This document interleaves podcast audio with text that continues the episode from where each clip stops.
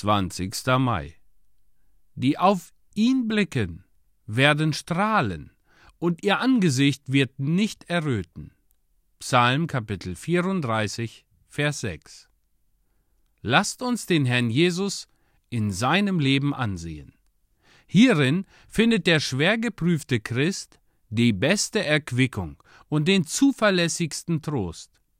In der Geduld und im Leiden Jesu finden wir herrliche Sterne, die das mitternächtliche Dunkel am Himmel unserer Trübsal erhellen.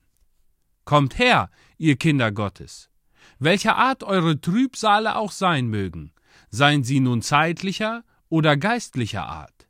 Ihr werdet im Leben und Leiden des Herrn Freude und Trost finden, wenn jetzt der Heilige Geist eure Augen öffnet, so dass ihr ihn erblickt. Vielleicht befinden sich unter euch einige, die unter Armut seufzen. Sieh den Herrn Jesus an, du armer, gebeugter Bruder, so wirst du erheitert. Sieh ihn dort. Vierzig Tage fastete und hungerte er.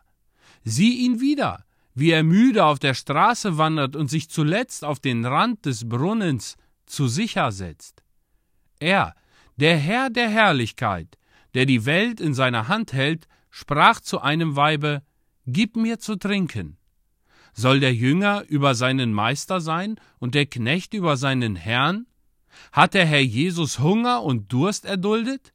Dann sei guten Mutes, denn in all dem bist du sein Gefährte.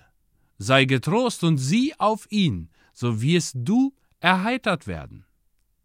Vielleicht ist eure Trübsal anderer Art. Vielleicht seid ihr verleumdet worden. Euer Ruf, obgleich rein und fleckenlos gewesen, scheint vor den Menschen vernichtet. Das ist wirklich ein harter Schlag. Doch für alles dies findest du Trost in Christus.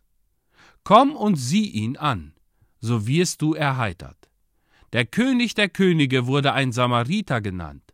Man sagte von ihm, er habe den Teufel und sei von Sinnen.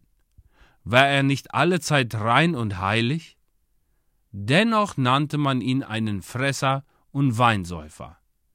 Vielleicht liest diese Zeile jemand, der von Menschen verfolgt wird und dessen Freunde ihm zu Widersachern geworden sind. Lieber Christ, bedenke, wie man den Herrn Jesus verfolgte. Ist er dir schlechter ergangen als ihm?